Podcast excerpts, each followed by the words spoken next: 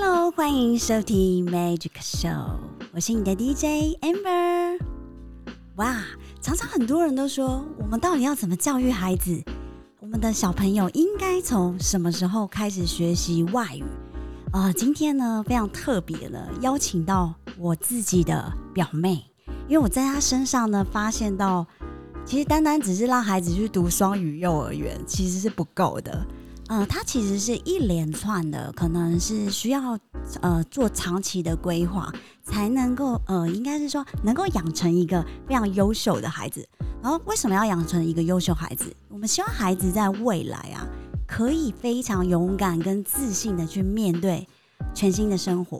因为我觉得现在的社会已经有点变化的太厉害了。好，先废话不多说，先来呃介绍一下我们今天来宾 Monica。Hello，Hello，我是 Monica。哇，Monica，你的这个英文唱真的是让让姐姐真的是有点小鸡皮疙瘩呢。为什么你的那个英文的咬字这么的美？真的是用美来形容？呃，我觉得应该也是跟从小受的教育有关系。对，因为幼稚园开始的时候就是呃读双语的幼稚园，然后小学。然后开始到国中的时候，我就读国际学校，就是应该也不是说就是换学校，就是一直直升，但是我们学校也有提供国际部的这个部分。然后大学的时候也就顺理成章的出国读书了。哇，我觉得超酷！为什么今天特别要 Monica 来跟我们分享一下？其实 Monica 最近才刚从纽约大学的阿布达比分校。哇，哎。你你有在那边帮我帮姐姐找一个那个石油王子吗？有点难找，我自己都还没找到呢。有有有没有偶遇过？嗯，王子比较少，但我们公主有几个。呃，我们学校有几个公主。哇，那所以跟我们可以从她的外观就可以辨识出她是公主吗？呃，通常不是，它比较特别，在那就是在阿拉伯联合大公国的话，因为它有七个酋长国，然后每一个酋长国都有一个自己的皇室或是酋长的家族。那我们怎么知道他们是不是呢？就是看他们的姓氏啊。对，所以在那边是一个很就是。大家听到姓氏就会知道，说哦，这个是名门望族，哦，这个是酋长或是皇室。哇，哎，所以说你会觉得他跟我们有些不一样吗？嗯，有有有有挺多不一样的。像就是在呃台湾的话，我们可能是看到，或是在金门的话，我们不一定会就是。知道说，哎，可能姓杨的，或是姓李的，就是家里是怎么样的。但是，呃，在那边的话，就是可能知道说，哎，如果他的呃姓氏后面接的是，假如说 n a k i a n 那他可能就是皇室的。然后，又或者是说，可能是某一个姓氏的，那他可能呃家里是做呃汽车产业的，或是卖石油的。哇，对，所以他们。会从外观看出他们很富足吗？其实我觉得还好哎，反而还好。对他们其实很多人都非常的富裕，但是其实他们非常的低调。而且因为他们其实外面都会，就是当地人他们喜欢穿像袍子。那袍子的话，可能看不就是大家都穿的一样，可能都是黑色或是白色。然后呢，他会不会是 LV 的？呃，这个就比较没有，但里面的衣服很长，就是 L V 的，然后 L V 的鞋子啊，就是若隐若现，他们都不太爱炫富。哦，天哪，哎，这真的是让我有点颠覆我的想象。那他们把脸包起来吗？其实我一开始去的时候也很好奇这件事情，然后就有跟当地的女生聊天，说，哎，为什么我看你们有些人会包起来，有些人没有包？然后结果才知道说，哦，其实，在《可燃金》里面并没有一定。硬性规定说，哎，一定要包。那很多人会包起来，或是会穿这些，就是呃袍子，他们叫 abayas，就是对，他们会穿这些，其实都是呃以一个审美的角度，所以他们是很自由的，反而是很自由，没错没错，而且很优雅哦。对，那这样不是更热吗？其实不会，因为我实际穿过，因为我之前也有一套自己的。然后，因为我一开始也是很担心，说，嗯，我真的要买吗？因为就也是担心会热，因为有些想说那边天气这么热，然后又穿黑色的就很吸热。对，可是它的其实它的材质其实是非常透风的，而且因为他们穿了那个之后，里面就可以穿的比较轻便。对，然后所以其实是一件小短裤。不会，他们通常会是穿一件长裙哦，一件对，可是就一层一层的，对，但他们的材质都是很亲肤的，所以就穿起来其实是很凉爽的。我我我自己感觉，我看起来它是不是棉麻的？呃，比较不是，通常是丝或者是，对对对，它外面比较像是呃纱。哎，而且我发现他们那边的人是胖瘦的。比例很大，就是要瘦很瘦，然后胖的很胖。对，没有啊，真的哈。就因为我我我最近才看了那个 Monica 的毕业典礼，我就觉得好精彩。我全程就是一直在一个很亢奋的状态。Monica 的同学都在黑色的，很可爱。然后其实我会觉得说，每一个人都充满着自信，而且非常的阳光。我觉得是在你的求学的过程中。有没有感觉到，就是哦，你在走这样子的一个国际路线的求学过程，其实可以带给大家很多的自信。嗯，我觉得是一定的，因为我觉得其实是美式教育或是就是西方教育跟台湾的教教育很大不同的地方。因为我觉得台湾的教育就是对于学生。累积基本功非常的看重，然后所以课业比重占的非常非常重。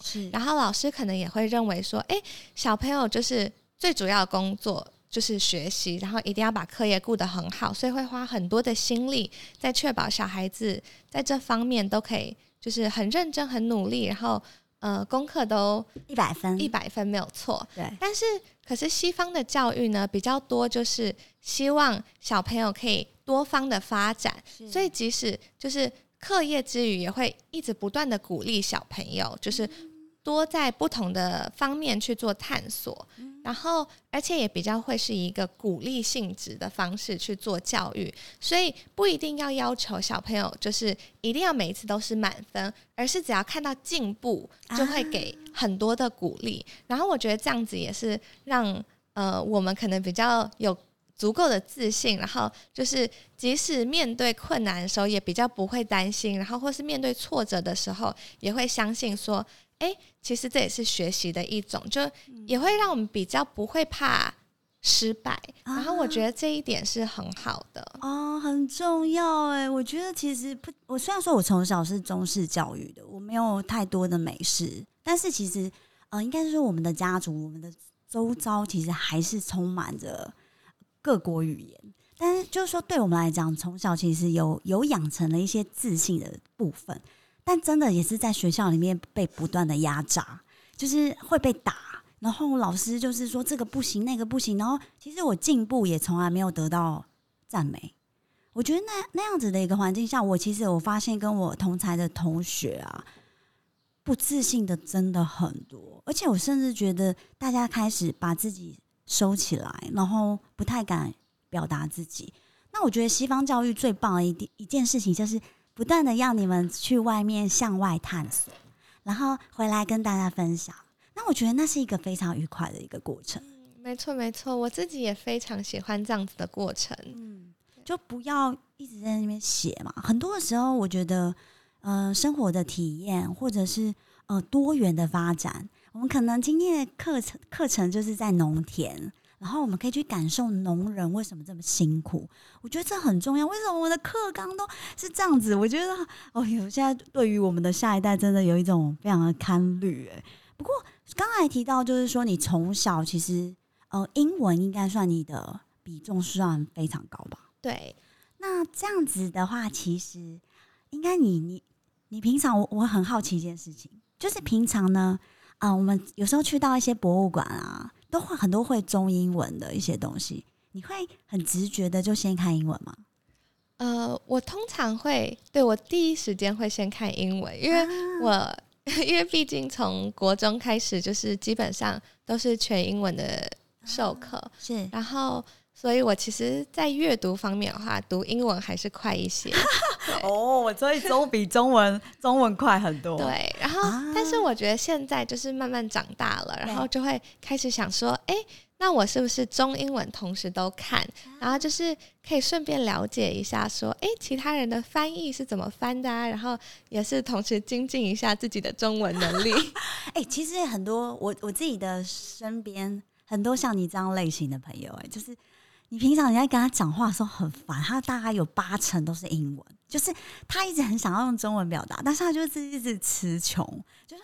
哦，不好意思，我我这个部分我不知道怎么怎么来表达，然后就是会一直讲英文出来，所以这就会让人讨厌，你知道吗？真的很多人就是让我觉得很讨厌，就是他一直不断一直在那边唠英文，然后我就我就我就会一直很生气，然后怪其实是气自己啊，觉得自己英文真的太差了。不过你觉得在我们这样子的台湾台湾的生活环境下，我们有办法让英文进步吗？你觉得？有一定有办法，因为我其实有身旁蛮多的好朋友，就是也是在大学的时候认识的，然后他们一直以来都是走台湾的教育体制啊，然后他们也是花自己的时间去精进自己的英文。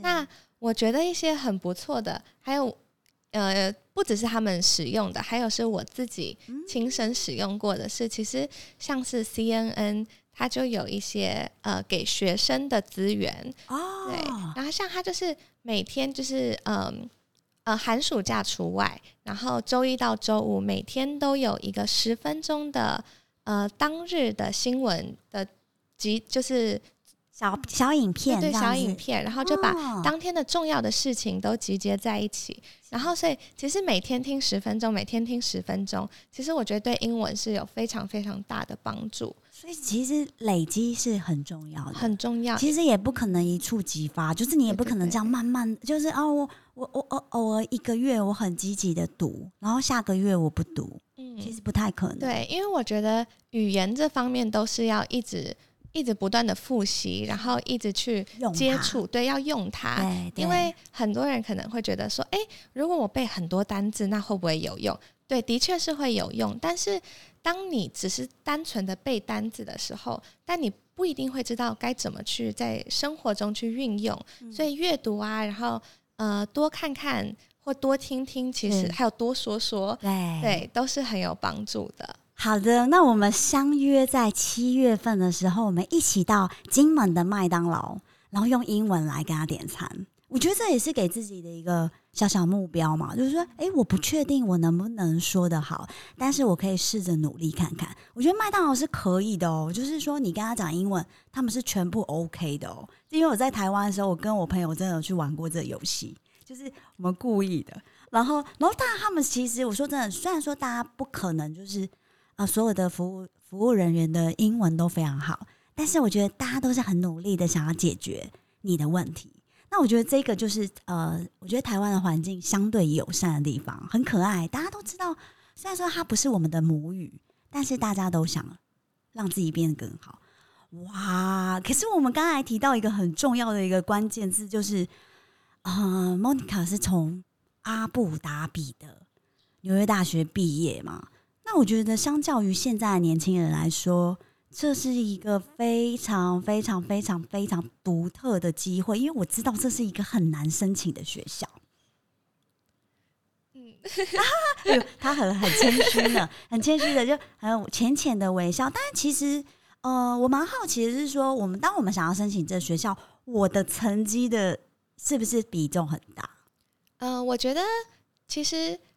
申请国外大学的话，成绩当然都是大家看重的一大部分。对，那呃，像比较好的学校，可能像常春藤啊，或者是可能比较排名前二十左右的学校，他们可能成绩就是你要到某一个标准，你才会被考虑。那其余的话，因为现在的学生真的都非常的厉害，就是资源非常多，所以每一个其实，在就是都很会读书，那所以那大学怎么会知道说，哎，那这个学生到底适不适合我？我到底要不要收他呢？那这些大学就会开始看说，那这个学生的课外活动做了什么啊？嗯，然后除了课外活动之外，还会看说，哎，这个学生有没有领导的能力？嗯，嗯，因为在现在的社会中，还有在未来的社会中，就是你光会读书，其实已经没有用了，因为资讯太发达了。就是其实你光是有知识，但是你没有办法去操作或是去带领团队的话，那其实就是是很可惜的。可惜，所以就是。呃，大学就会开始看说，哎，你怎么会你你会怎么去去运用你的时间？然后你会去参加什么样的活动？你能为社会带来哪些贡献？所以这是现在呃一个趋势，对的一个趋势。哇，如果时间倒流，我觉得我也可以申请哎，因为我这我也是一个女王级的人物，就是真的所有可以学习的东西，我几乎没有一个想放过。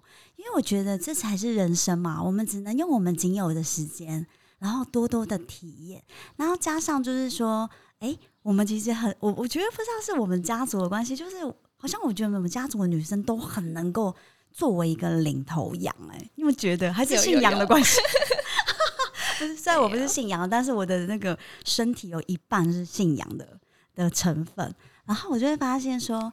呃，其实我常常也都一直在研究我自己的身世，想说啊，我身我我其实是来自金门的。你小时候知道这件事情吗？嗯，小时候知道，因为就是毕竟阿妈是金门人，爸爸是金门人，然后家里的人除了妈妈之外都是金门人。哦，对，然后但是就是。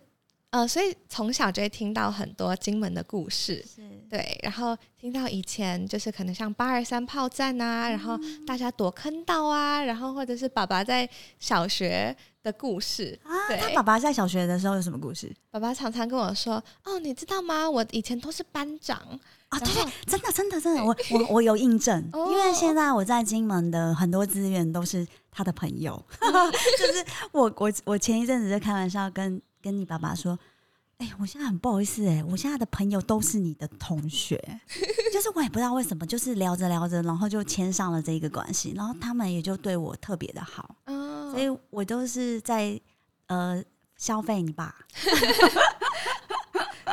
资源就要大家互相共享嘛。不过我觉得，像我觉得我自己个人就是回到金门已经十年了嘛，那我也发现就是。我们家家族的长辈其实也都是跌破眼镜，他们会觉得说：“啊，你这个都市人怎么可能？”因为其实说真的，就像你爸，你真的让他回到金门，我相信是有难度的。他的生活作息或者他的一个他平常的步调，他就会觉得说：“嗯，我好像没有办法回到这里。”可是当你真的回来的时候，你会发现你收获的非常的多。我觉得最最最最多的是时间。啊，你会发现你的时间就是二十四小时，你可以非常充分的运用，这一点很重要。因为我我自己就是过去就是捆绑在台湾的社会里面，我常常有时候下班都是八九点了，然后我也会觉得，啊不很自然嘛，大家都是啊。可是你会发现，其实你基本没有生活。你会发现回家之后，很快的步调，你可能就要进入休息状态了，然后隔天一起来。就马上要进入你的职场，可是你等到你真的就是静下心，就在想说，这是我要人生吗？好像不是哎。那你有想过吗？在你这样子一连串，呃，我我对我来讲，我会觉得是，我会很羡慕，就是我自己的妹妹可以有这样子，爸爸是用很系统的方式来教育孩子，然后就得到一个，就是你会觉得带到哪里都会觉得很骄傲的一个女孩。可是自当自己没有这样子的一个过程，然后也会开始反思啊，那我能做些什么，让自己也能够追上这样子的脚步？虽然说我们起步已经比较慢了，但是我觉得还是有机会的。我们可以把英文先练好啊，对不对？所以我我刚才在提到的，其实呃，我会希望就是我想从 Monica 的口中听到，就是你心中的金门啦，因为其实我觉得呃。我的节目主轴，呃，我希望都是跟金门有一点点小小的关系，然后也希望透过你的角度啊，这样子的大学生，呃呃，经过就是在国外留学的一个经验，然后你重新回来看自己的故乡，那是一个怎么样的感觉？嗯，我觉得就像刚才说的，因为爸爸是金门人，所以我从小就听了很多金门的故事。但是毕竟我从小到大都是在台北长大，对，所以我其实一直对金门都有一种距离感，对。然后像姐姐刚才也有说，就是呃，可能在都市生活的小朋友，可能就会很不习惯金门的步调，对，然后金门的就是点点滴滴。那其实我自己的话，一开始也是，因为我其实在去大学之前只回来过金门两次，所以算是很少很少。对，那可是，在上大学之后呢的这段期间，我又回来了两次。那原因是什么呢？其实，其实我一开始回来的时候是。蛮不习惯的，我相信。对，那但是其实就是上了大学，然后在国外，你遇到很多不同的人，然后大家都对自己的家乡有一种特别的感觉。那对于一开始的我来说，就是我都觉得哦，台北就是我的家，台湾就是我的家。然后可是慢慢的就是发现说，哎，他们对于家的定义，除了是那个大的区域之外。就是甚至到他们的乡村，他们自己的小城市，就是他们或是他们的就是那个 neighborhood，他们都自己有一个很深的感觉，然后就让我慢慢觉得说，哎，那既然就是金门也是我的家，为什么我对他的了解不够多？然后甚至我想要跟别人分享，然后想要就是呃让。大家也跟我一起回来金门体验金门的话，我是做不到的。就是我觉得我知道的不够多，我没有有足够的理由去说服大家说：“哎，你要不要一起来玩啊？”对，然后所以这就是促使我想说：“哎，可以在呃毕业之后，也就是现在这个时间，然后呃做一次很深入的对金门的了解。然后我觉得也很幸运，刚好碰上。”迎城隍的活动，我觉得，因为毕竟这是一个金门一个非常大的，对，我们的大型的一个嘉年华会，没错。然后就是趁这个机会，然后体验一下迎城隍，然后在金门待两个星期，然后走访大大小小的街道，然后去跟不同的街坊邻居聊聊天，然后去体验一下这边的生活，然后真正的去呃了解我的故乡。啊，好感动哦！我真的后继有人了，我这样太开心了。因为其实说真的，呃，我原先回金门，我也没有想过是这么久。我本来想说应该三年就差不多了。对，就像你，你想要之后再到阿布达比三年是差不多的概念。那所以说我可以预见你可能十年还在那里，但还好，因为你年轻，所以是可以的。那我觉得很棒，就是 Monica 她有她自己的一个想法。他用他自己的方式来认识家乡，然后我觉得更棒的是，他还可以透过呢他过去所学，或者是他的一个呃一个国际化的一个方式，来让更多人知道。我觉得这里刚好是也是补足了姐姐的不足，也是刚好是呃，我觉得金门非常可惜，就比较少花这样子的时间去投入在国际的资源，然后我们也呃在经营民宿的。这些年来，发现一件很特别的事情：我们民宿来到我们洋楼的客人，外国客人其实非常的多。那我们我们在经营的这个期间，也发现到，就是尤其像那种欧美人士哦，他们来到金门很夸张，他们一来都是十五天起跳的。那我就会问他说：“你要去？你比如说，我们就很紧张，说你来十五天的话，你要怎么规划啊什么的？不好意思，没有规划。”他不会有规划，而且他第一来一来到这边的时候，我们不是都会很习惯说啊，那个我们给你 WiFi 的密码，不要不要，我不要，他就完全不要，他觉得手机就是手机的功能，然后照相的话是用相机，不是用手机，他觉得手机是他的负担，这为什么讲？没错，我我觉得我就是听姐姐这样讲，我超有感触的，对，因为我在国外的时候，其实我非常非常多的外国朋友。他们每一次出去旅行的时候，也都是这样子的模式。对于他们来说，就是手机真的只是一个工具。对，他们并不会，就是可能手机只是用来联系家人一下，然后报个平安，然后或者偶尔需要导航。但是他们其实说到导航。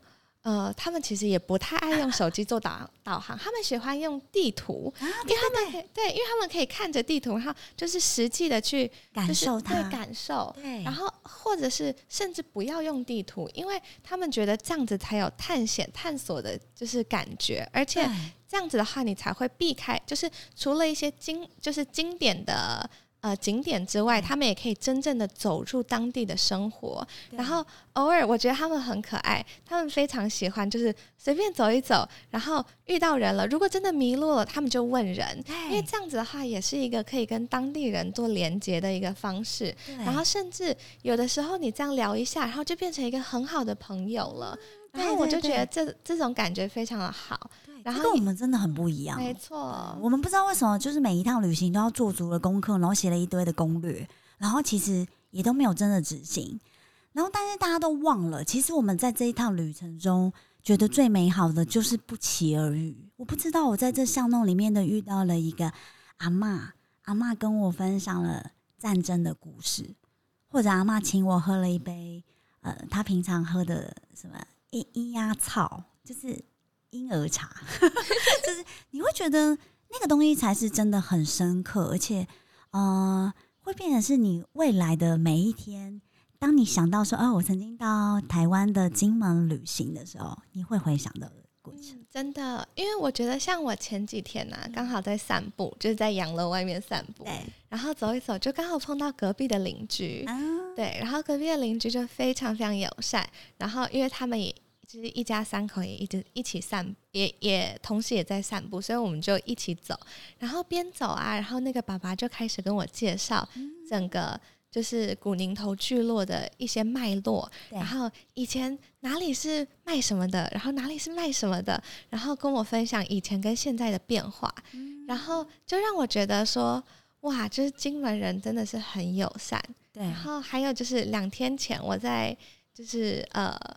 水头那边的时候，我自己骑车去，就是德月楼。对对，因为哥哥跟我说：“哎，你知道吗？晚上的时候那边会开灯哦，啊，很漂亮。”然后跟我说：“你知道，嗯，白天跟晚上开灯的感觉是非常不一样。”他就说：“你现在时间刚好，你要不要赶快过去？这样你可以两种场景都看到。”然后呢，我就等等等等到七点，然后七点零一、七点零二，然后想说：“哎，怎么都没有开灯？会不会今天没有开灯？”对，然后所以我就走出来，然后走出来的时候又碰到两个就是金门的阿妈，然后两个阿妈就开始跟我说：“哎，你看完啦？”我就说：“对啊，我原本是想要等就是开灯。”他就说：“哦，你看，因为现在就是金门比较晚才日落，所以延后了。对，延后了。”他说：“你要不要再等一下？”然后说。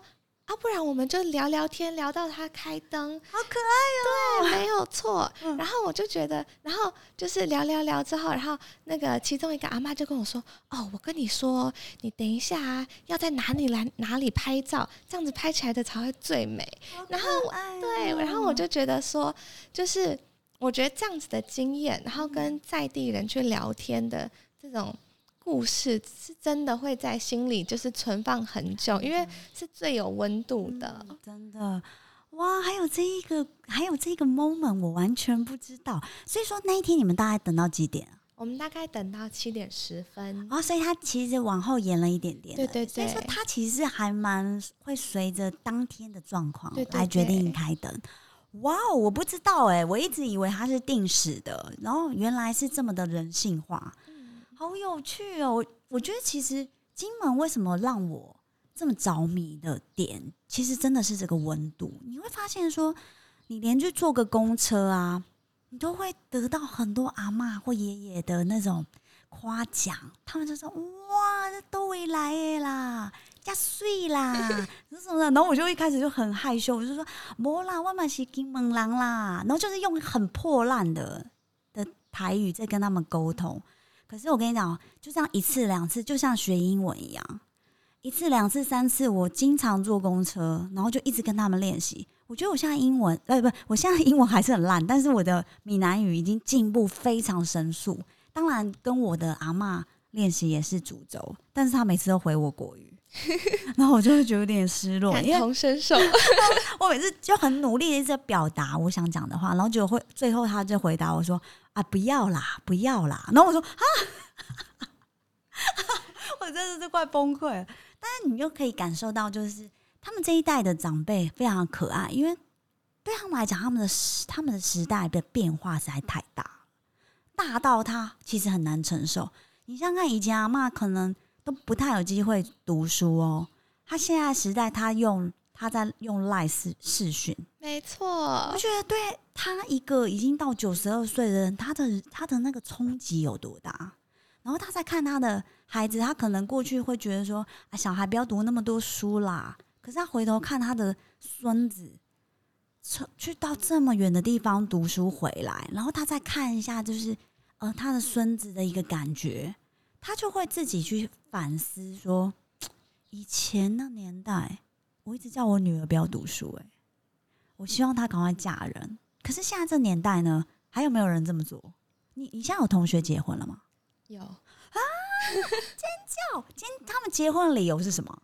很急哦，也不是很急，他们很嗯，我觉得要看，我觉得跟不同的国家也是有关系。有些就会觉得说，哎，就是大学毕业了，就是差不多可以结婚了，对。然后他还没有奉献呢，你要大学毕业，你要赶快赚钱养家啦，对不对？因为其实我觉得现在的孩子，大家请听清楚了。我觉得你们要先为自己着想，而不是说你不要有点流于说哦，好像是有一个节奏，就是好像我读完书哦，出社会就马上要进入婚姻。我觉得其实没有的，这个没有一个标准，反而是说你是不是你要的，或是你真的遇到了一个。真的对你好的人，而不是那种哦，好像，我时间到了，我就要做这件事情。No No No，不是不是不是，我这边一定要导正大家的观念，好不好？所以你你跟我讲一下，刚才你说他们他们的一个想法是，对，有些是觉得说，哎，就是现在大学毕业了，然后也有一些计划了，那所以就是也可以先把这件事情敲定了，那就少一件事情烦恼，然后就可以认真的工作。有可能也是遇到了一个对的人。对，其实有还我还我还就是我觉得这两三年很呃很多朋友，但比较多是大我一两岁的学长姐，对，都开始陆陆续续订婚结婚。但是我觉得他们很多都是已经有一个非常清楚的呃一个计划存在，然后才会把婚姻考虑进去，对，而不是做一个冲动的决定。是，而且其实我发现就是 Monica 在。他的求学的过程，其实他的学校双语，大家都知道，双语其实不会是太便宜的学校。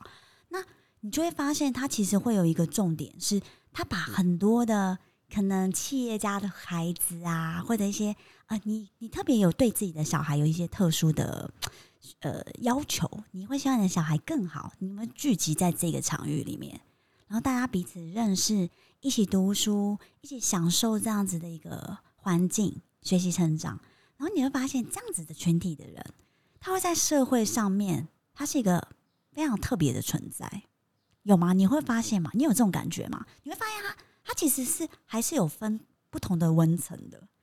嗯，我觉得多多少少还是会有一点，会比较容易有共通的话题，然后可能我觉得在价值观方面也会比较相似相似一点。会不会就聊着聊着全英文聊起来？嗯，我觉得会耶。真的吗？对，因为他会觉得很自在。对，因为其实我觉得我很看是跟谁在讲话。像我以前跟高中朋友的话，我们聊天基本上都是英文聊天，会比较轻松吗？对，会比较轻松。尤其是打字的话，我打英文会快很多，因为你们英文都简写，对不对？就没有有些字都其实没有整个写完。哦，对对对。所以说，其实大家就一目了然，就觉得哦，懂了。对对，那不像我们中文的话，那个啵啵啵啵。但我觉得你还是非常的有竞争力，就是说，我知道还蛮多现在孩子有的可能是从小在大陆长大，他们的啵啵啵啵啵就不太行了。啊，对对。但说真的，长大这些东西到底要干嘛？当然，我觉得也是啊，应该说这就是我们台湾的一个。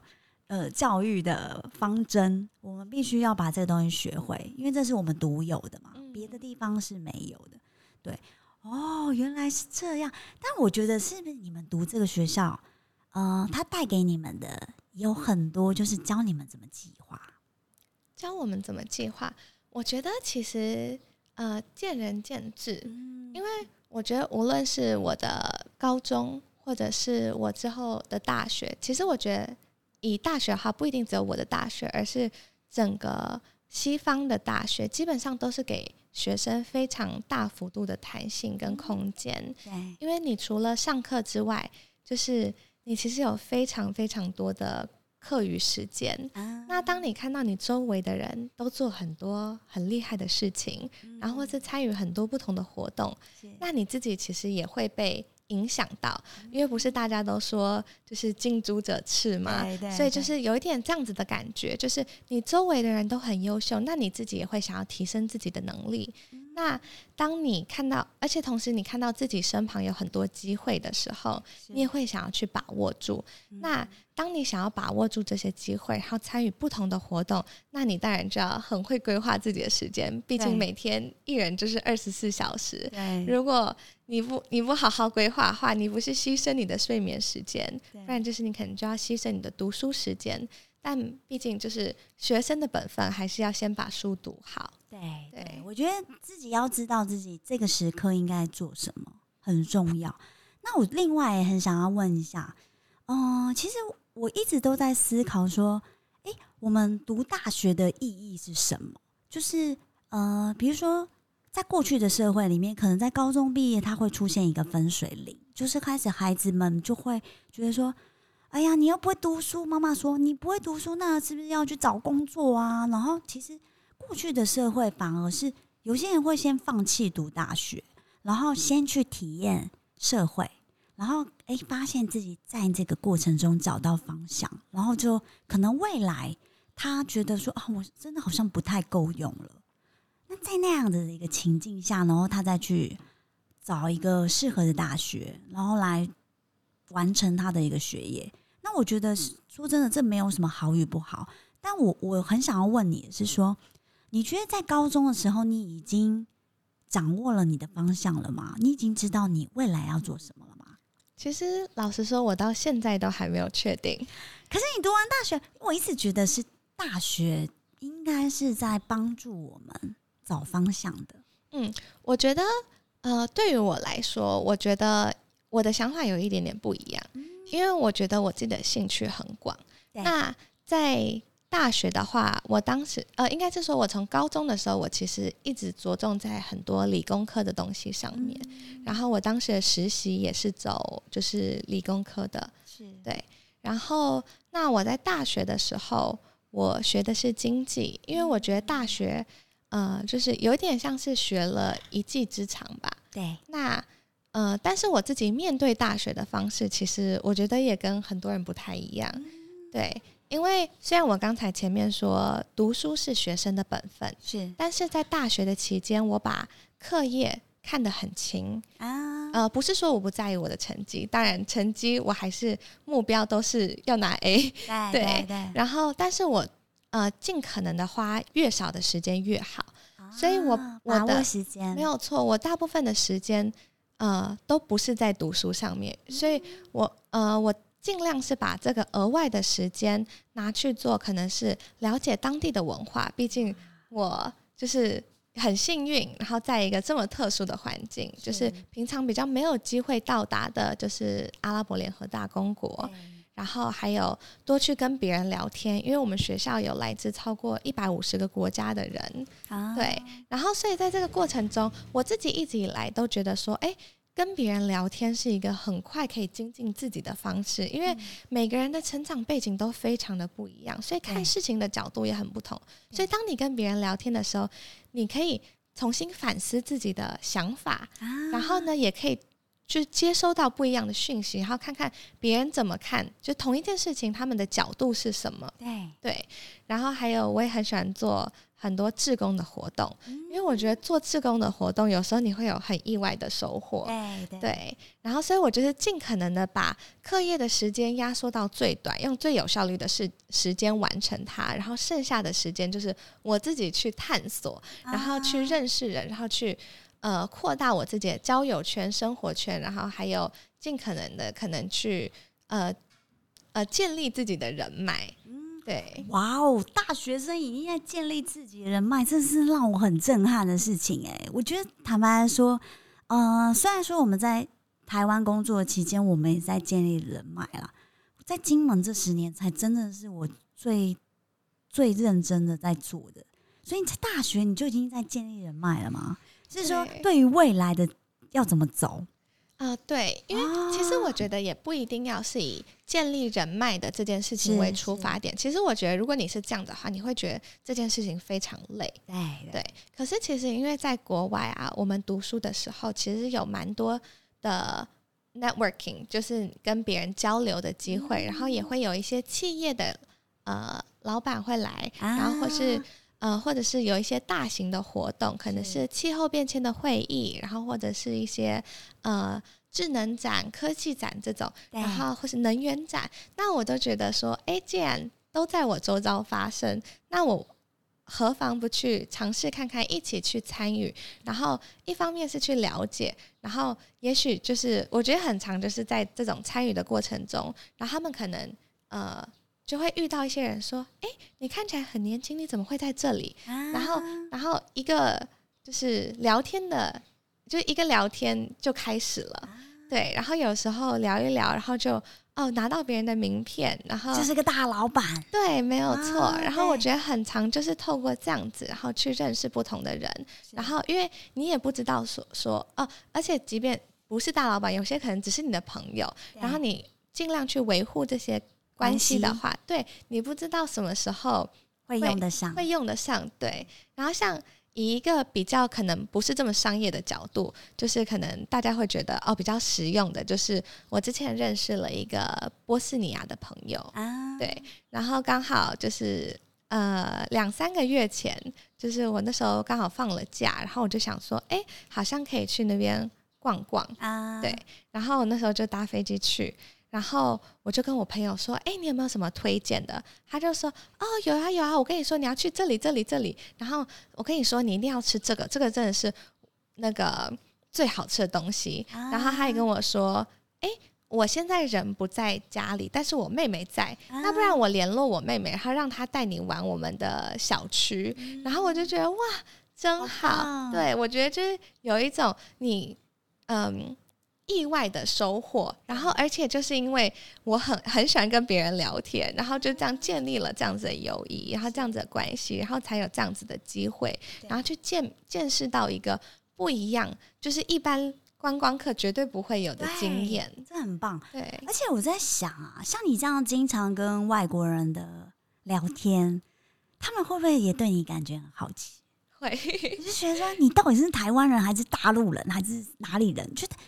其实对他们来讲，我们就是黄色的，所以我相信他们应该也对你感到很好奇吧？对，就是我觉得很长蛮有趣的是，就是大家都会问我说：“哎，所以台湾跟大陆到底是不是同一个国家？”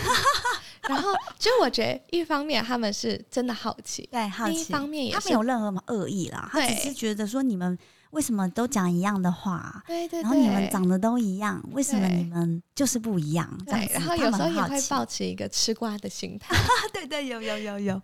对，那我每次都会跟他们说，嗯，我觉得这个部分其实有点复杂，嗯，很难解释，对，很难解释。那像我自己的话，因为我外公是广西壮族人啊，所以其实我还是有，对，就是中国的，就是。呃，血缘其实我们都有，对，我们都有，没有错。但是只是因为我从小到大在台北长大，所以我对台湾的感情会比较深，是对，所以我才会比较觉得说，哎，那我跟台湾比较有联系。对对，但其实说真的，当你真的有去中国大陆走一走啊，你也会发现非常非常的惊喜，就是你会发现，因为其实我们喜欢在旅旅途中呢，去寻找一些。